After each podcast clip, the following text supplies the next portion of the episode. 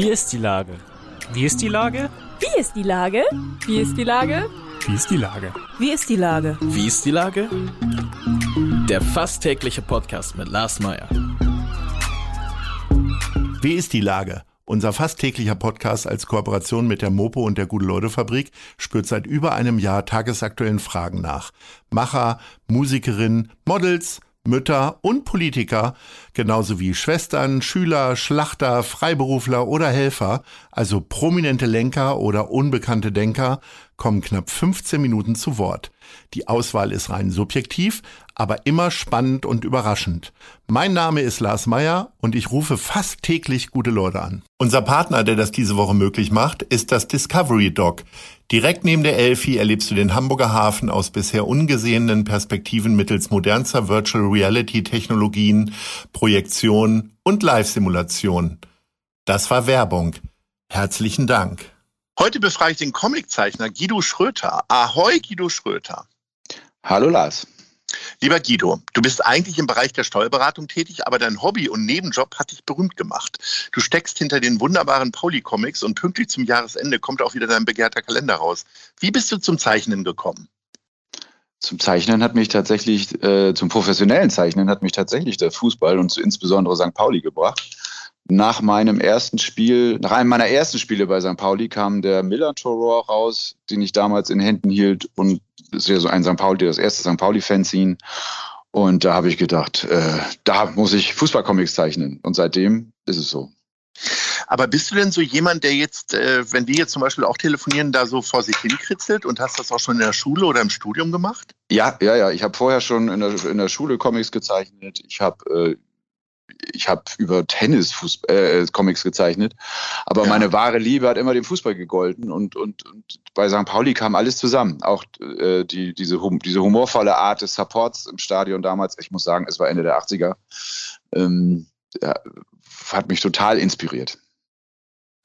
Wie kriegst du das denn hin, damit äh, beruflich, aber halt auch als Fan irgendwie umzugehen mit den Spielen? Weil äh, ich meine, deine Comics äh, äh handeln ja auch vom Scheitern. Ja, natürlich. Wenn man, wenn, man, wenn man 30 Jahre St. Pauli verfolgt, dann hat man natürlich sehr viel äh, Scheitern erlebt. Und ähm, ich, ich gehe immer über das Gefühl an die Comics ran und was für ein Gefühl ich gerade habe. Und da, da äh, kommt, kommt, kommt meistens irgendwas bei rum dann. Ähm, ich muss aber sagen, dass seit, äh, seit äh, einem, einem Jahr ungefähr ist es langsam schwierig mit dem Scheitern. Ja, wir sprechen in einer Woche, wo wir, äh, wo der FC St. Pauli Spitzenreiter ist, äh, durch einen 3 zu 2 Auswärtssieg bei Nürnberg die Tabellenführung behalten hat. Die ist jetzt wieder in Gefahr, weil äh, am Samstag kommt Schalke. Wie ist denn dein Gefühl in dieser Woche? Ich, ich habe ein unglaublich gutes Gefühl. Ich, ich habe ich hab so ein großes Vertrauen in diese Mannschaft. Also das ist, das ist irgendwie das beste St. Pauli, was ich jemals gesehen habe. Und ich habe noch keine Mannschaft gesehen bisher, weder im Fernsehen in der zweiten Liga noch bei uns am Millantor, wo ich sage, die, die waren wirklich besser als wir. Also Darmstadt auch nicht? Ich meine, das war ein relativ klares Ergebnis. Das war ein klares Ergebnis, aber das war, äh, ich, ich sehe das unglücklich an, als unglücklich an. Wir haben uns da ein bisschen dämlich angestellt und äh, lieber einmal 04 als viermal 01. Ja, das ist ja die alte Regel. Ähm, Außer, außerdem muss ich, ich muss dazu noch eins sagen, es tut mir leid. Ähm, ja. Immer, immer, wenn mein Kalender rauskommt, verliert St. Pauli. Und das war diesmal genauso. Ah, es tut mir leid. Okay. Äh, vielleicht solltest du äh, die Kalender jetzt immer in der Sommerpause rausbringen, oder? Ja, aber ich versuche, ich, ich versuche ja immer die Form der Mannschaft mit in das neue Jahr zu nehmen.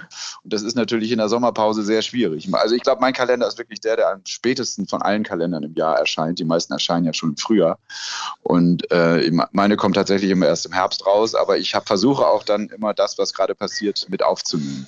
Und deshalb ist dieser Kalender sehr, sehr auf sportlichen Erfolg ausgerichtet. Das wird ja vor allen Dingen verbunden mit dem Trainer Timo Schulz. Äh, der hat nur Corona äh, und ja. vielleicht auch bald einen neuen Vertrag, wie wir ja alle irgendwie lesen konnten. Ähm, was ist denn deine Meinung zu Timo? Hast du gewackelt letztes Jahr, als es so nicht ganz so gut aussah? Nein, auf keinen Fall. Ich, also ich, ich hatte so einen guten Eindruck von Timo Schulz die ganze Zeit, äh, weil er die ganze Zeit so ruhig geblieben ist. Und ich, ich hoffe einfach und auch, da muss ich auch wieder sagen, ich, ich hatte mir so gewünscht, als es, äh, als, als im Sommer davor die Trainerfrage äh, ja äh, beendet werden musste, ähm, da habe ich mir so gewünscht, dass er Trainer wird, dass ich auf keinen Fall äh, an ihm gezweifelt habe. Ich, ähm, ich war immer bei ihm und ich hoffe, dass er immer St. Pauli-Trainer bleibt. Das ist ja so ein bisschen Werder Bremen-Romantik bei dir, ne? Also du planst jetzt die nächsten 15 Jahre mit Timo Schulz. Nee, ich denke da eher an den SC Freiburg. Ich, ich wünsche mir ja. wirklich, dass er lange, dass er lange Trainer bleibt und dass wir, dass wir die, diese, diese Art des Fußballspielens äh, äh beibehalten können und auch und ich habe es auch noch nie erlebt, dass wir so eine große Trefferquote bei Neuverpflichtungen haben. Also ich glaube, es ist ja nicht nur Timo Schulz, aber das ganze Team, was dahinter steckt, ist irre gerade. Wahnsinn, du badest die alle in Honig, das ist ja unglaublich. Ähm, ja, viel Erfahrung. wie hältst du es denn? Also, wir sehen uns ja regelmäßig auf der Gegengrad, muss man sagen. Ne? Wir sitzen so sechs Plätze voneinander entfernt. Ja. Ähm, aber ich neige ja eher dazu, nicht Auswärtsfahrten zu machen, äh, weil ich dann immer ganz schlecht gelaunt bin, äh, wenn die Reise auch noch so lang ist und St. Pauli verloren hat. Man könnte es ja mal wagen. Wie oft bist du denn jetzt so im Schnitt unter normalen Bedingungen bei Auswärtsfahrten? Also früher war das öfter, seit, seit ich äh, ein Kind habe, nicht mehr so häufig. Äh, ich war jetzt in Bremen zum ersten Mal seit, seit zwei Jahren wieder. Das ist ja keine Auswärtsfahrt, das ist ja. Ja, das ist, stimmt, das ist, das ist keine wirkliche Auswärtsfahrt. Ja. Ähm, und äh, ja, also mir machen die Auswärtsfahrten schon nicht mehr so viel Spaß, seit so viel Polizeipräsenz bei Auswärtsfahrten immer ist.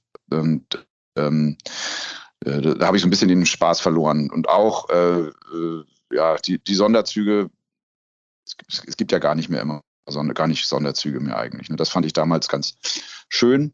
Jetzt äh, ist eigentlich Individualauswärtsreise angesagt. Hm, aber wie gesagt, seit ich Familie habe, äh, komme ich nur noch ein, zweimal im Jahr dazu. Polizeipräsenz wird es dann auch bei der, äh, beim Stadtderby wieder geben. Wie guckst du denn auf den HSV? Das Derby findet im Januar statt. Erstens, hast du schon eine Karte dafür oder wirst du dich darum bemühen? Und zweitens, wie siehst du denn die Entwicklung beim HSV? Also erstens äh, werde ich, ich, ich fahre nicht nach Mordor. Ähm, ich gucke, dass, äh, dass das Derby äh, dann lieber zu Hause. Da ist mir schon einiges entgangen, aber ich, ich fahre da. Oh ja, ungern. das kann ich, ich bestätigen. Da, ich fahre da sehr ungern hin.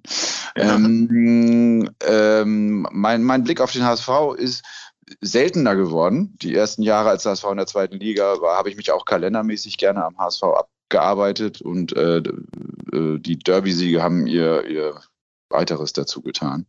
In, inzwischen gucke ich gar nicht mehr so genau äh, hin, weil wir äh, ja auf uns gucken müssen und weiter die Tabellenführung verteidigen müssen. Aber ich glaube, der HSV wird dieses Mal eine bessere Rückrunde spielen als bisher. Ich äh, bin da eigentlich für HSV-Fans guter Dinge. Das heißt, du gehst ein bisschen davon aus, dass äh, beide unter den ersten drei landen werden? Das kann ich mir durchaus vorstellen, dass der HSV irgendwo hinter uns auf Platz zwei oder drei landet. Du gehst also, äh, es gibt ja ein Medium, das hat die Aufstiegswahrscheinlichkeit mit 70 Prozent berechnet für den FC St. Pauli. Ich traue mich ja gar nicht darüber zu reden. Und mir wird auch mal ein bisschen schwindelig, wenn auch Ziereis jetzt schon über Aufstiegsprämie. Äh, ja. äh, er hat ja darauf geantwortet auf die Frage, da ist mhm. er ja mhm. höflich. Aber äh, mir wird er ein bisschen schwindelig und ich glaube, ich möchte das gar nicht, weil ich, äh, mein Haupt Ding ist ja immer, dass St. Pauli einfach zu Hause immer gewinnen soll. Und das ist ja in der Bundesliga auch nicht immer so gegeben. Ne? Ja, das wird auch schwierig, aber wie gesagt, mein Vorbild ist da tatsächlich der SC Freiburg. Und warum sollten wir das äh, mit, mit Hamburg im Rücken nicht auch, auch hinkriegen und einem guten Trainerteam und einem guten, einer guten sportlichen Führung und überhaupt? Also ich glaube daran. Ich glaube auch an ein, an, ein, an ein Bestehen in der ersten Liga und vor allen Dingen müssen solche Clubs wie wir mal in der ersten Liga spielen, denn die wird ja viel zu langweilig. Naja, aber es ist dann auch ein bisschen langweilig, wenn man gerade das Schicksal von 40 anguckt. Ne? Aber du gehst ja davon aus, dass wir eine viel bessere Rolle spielen werden. Eher so Union Berlin-mäßig, ne? Auf, auf jeden Fall. Da bin ich mir sicher. Wahnsinn, dieser ungebremste Optimismus. Wie schätzen jetzt Schalke ein? Ich meine, das ist ja jetzt auch keine Mannschaft, die da so äh, keine ganz schlechte Rolle spielt, ne? sagen wir mal so. Also die haben, glaube ich, die Erwartungen noch nicht ganz erfüllt, zumindest von den Fans, aber äh, ganz so schlecht wird es ja nicht. Ja, das, das kann natürlich noch kommen. Ich, ich glaube, die haben diese üblichen Probleme, die Absteiger erstmal haben. Ähm, dass da eben die, die, die Mannschaft noch äh, erstmal ein bisschen neu zusammengewürfelt ist. Und also was, was ich so gesehen habe von Schalke war, dass die auch oft erst in letzter Sekunde noch äh, zwei Punkte ergattert, zwei Punkte mehr ergattert haben als beim Unentschieden. Und äh, ich, ich habe unsere Spiele wesentlich souveräner in, in Erinnerung.